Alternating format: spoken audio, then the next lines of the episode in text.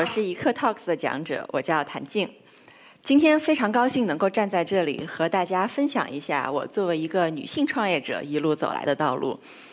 那先简单介绍一下我自己。刚毕业的时候呢，我曾经是一个投资银行家，做了大概五六年的投资银行。后来勇敢地离开了投资银行界，进入到 Uber，成为 Uber 中国创始团队的成员。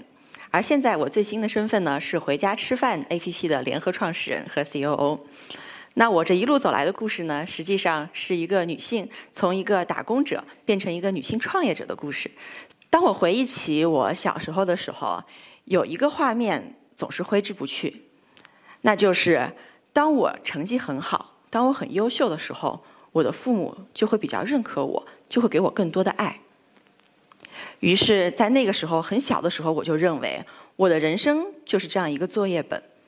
我需要完成一项又一项的作业，都拿到满分，这样我就可以获得我最亲的人的认可，也可以获得社会的认可。在这样子的一个理论的指导之下，我开始了我人生的征途。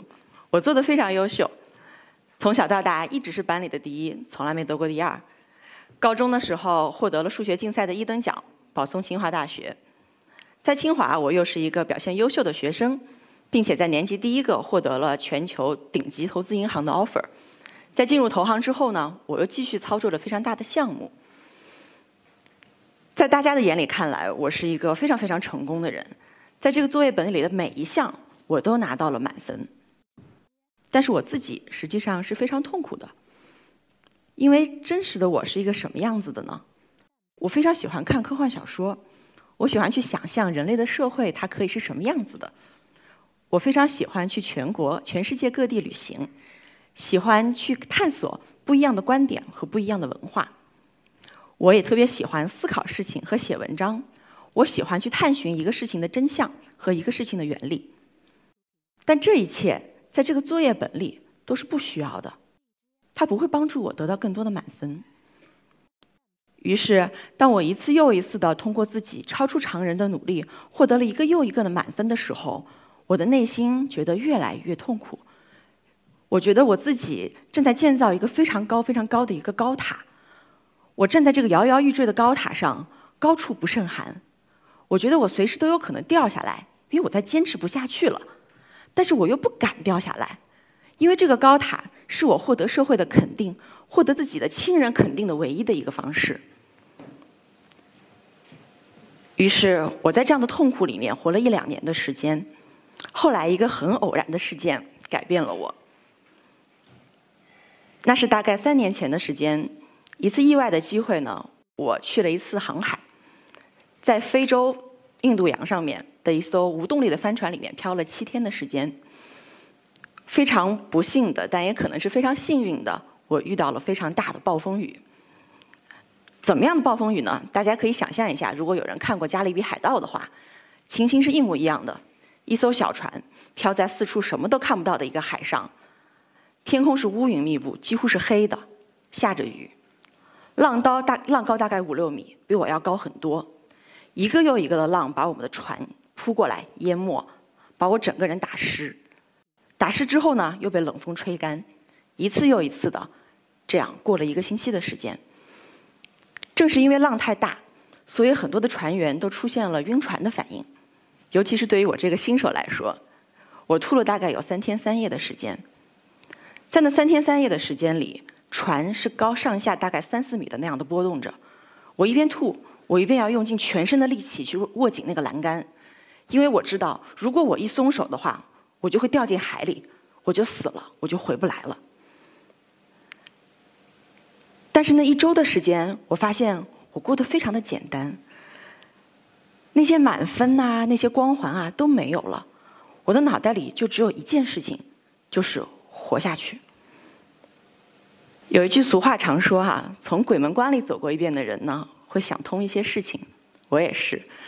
从航海回来之后，我一下子释然了，我放弃了以前的那些光环，我终于可以勇敢的承认说，在这个作业本的某一页里面。我没有拿到满分，我不及格。我终于有勇气告诉自己，我可以离开这个作业本里交给我的作业，去走一条不同的道路。于是我从投资银行辞职了，加入了当时一间名不见经传的公司，叫做优步，英文名叫 Uber。在优步呢，我是亚洲第一个从事管理司机这件工作的运营主管。我当时在 Uber 有一个外号叫做“亚洲第一女车头”。那我来做一个名姓名词解释哈，什么叫做车头？那车头呢，他就是一个管理着很多很多很多司机的一个人。那通常这个人呢，是一个高高大大的彪形大汉，他一定是抽烟的，他呢非常喜欢喝酒，并且对于洗脚城、夜总会这样的地方要轻车熟路。在座的各位可以脑补一下哈，这个车头他大概会长成一个什么样子？但是我相信，不论你脑袋里面呈现出怎么样一个画面，他都不会是我这个样子，这个穿着小花裙、笑盈盈的站在这里的这个样子。所以当时 Uber 的人和整个行业也是这样看我的，他们说：“OK，现在这个行业里面来了一个笑盈盈的一个小姑娘，她能把这件事情做好吗？”结果事实证明，作为一个女性，你不仅可以做好，而且有可能会比男性做得更好。为什么呢？因为女性有她独特的细腻。我举一个例子。在我加入 Uber 的前半年的时间里，我采取了一种非常特别的招募司机的方式，那就是面对面的近距离的去开司机的宣讲和培训会，每一场不超过八个人。在那半年的时间里，我大概培训了有一百场这样子的这样子的招募会。为什么要不超过八个人呢？因为我需要看见司机脸上的表情。在这里说个背景情况哈。当时我加入 Uber 的时候是在二零一四年的年初，那个时候对于中国的绝大多数人来说，共享经济是一个非常非常新的概念，没有人听说过这个名词。所谓的 Airbnb、Uber、滴滴这样子的共享经济的知名品牌，也从来没有走进过大众的视野里面。那这种情况下，你要说服一个人去参与共享经济，把他自己的房子、自己的车子拿出来共享，是一件非常非常难的事情。而当你去制作这样一个产品、去推广一个产品的时候，会遇到非常多的困难。而如何去做出这个产品、推广这个产品，就需要你非常深刻的了解你的用户，你需要离你的用户很近，有多近呢？你需要看到他脸上的表情。于是，在这一百场的培训里面，我不停地观察我的用户的表情，我进行了很多的实验，不同的角度、不同的做法、不同的卖点，甚至是不同的笑话，去观察他们的反应，逐渐地总结出来一套能够去推广共享经济、让人们接受共享经济的方式。之后，Uber 为什么能够那么快速地招募到司机，能够取得这么快速的发展，其实是跟当初这样一个非常细腻的观察和产品化的过程密不可分的。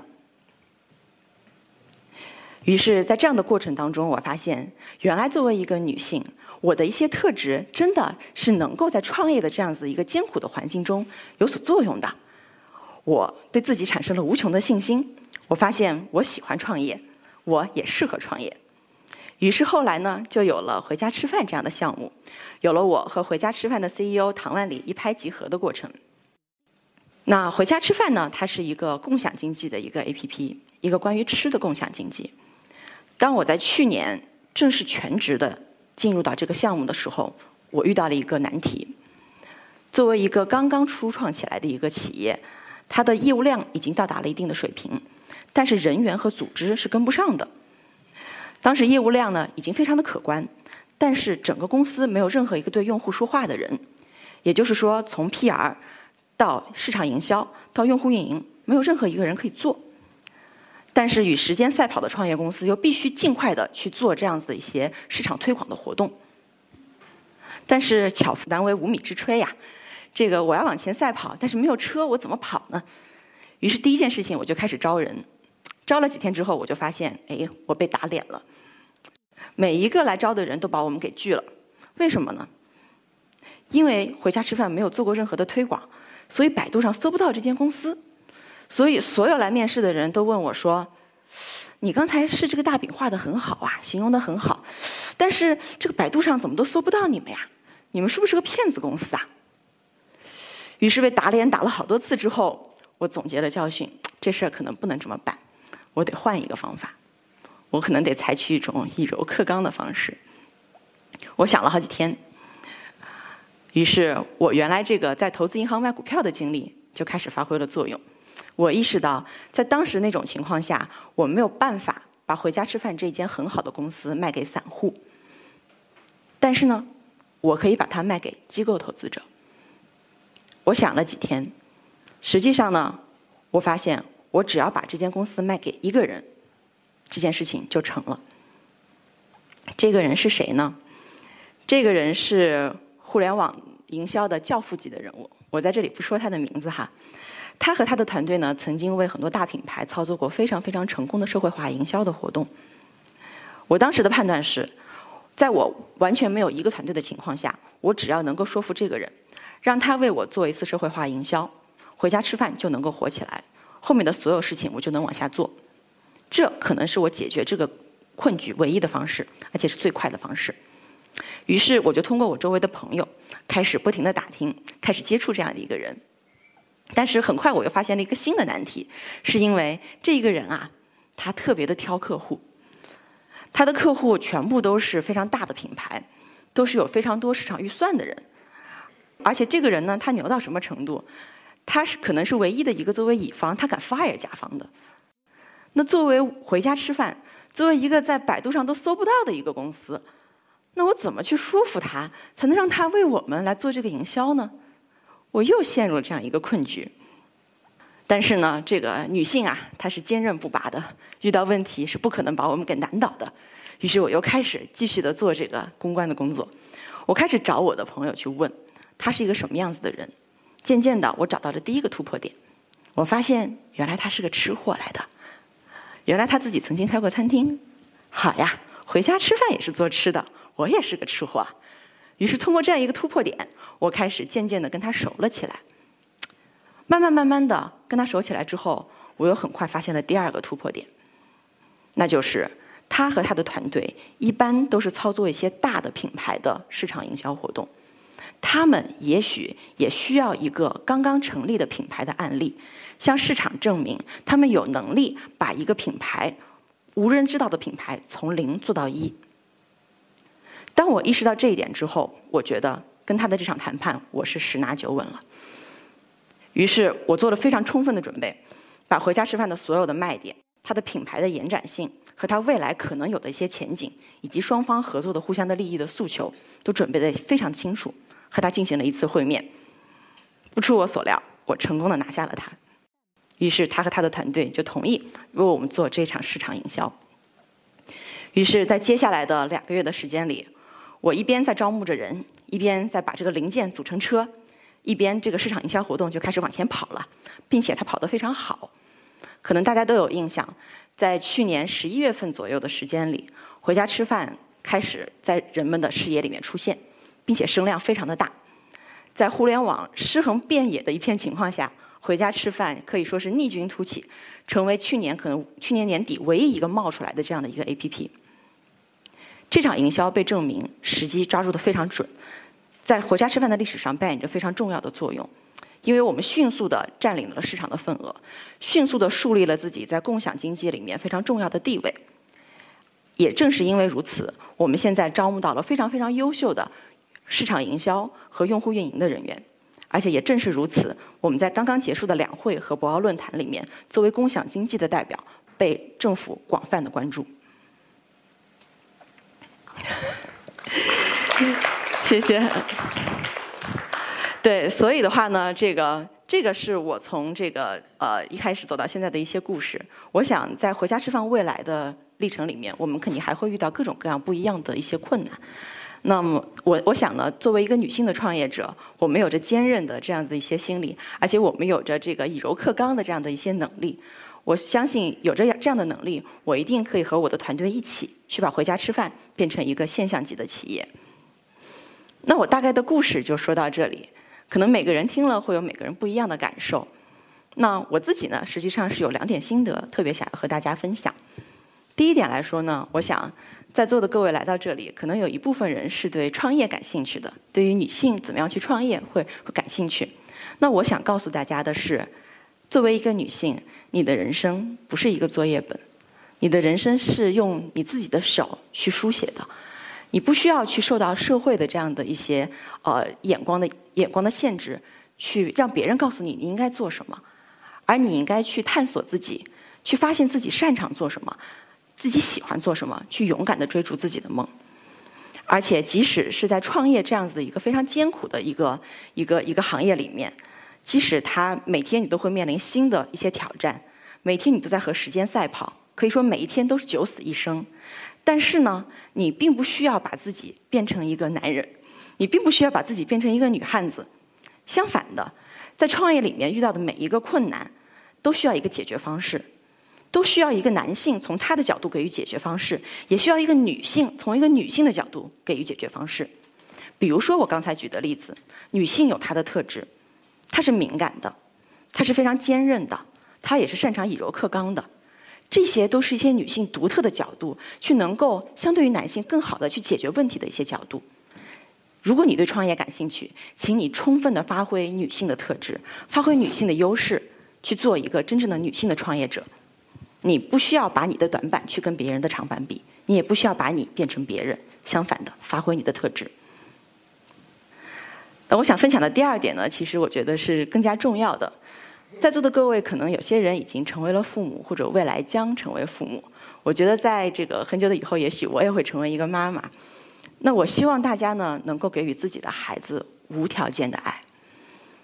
我为什么要说这个无条件的爱呢？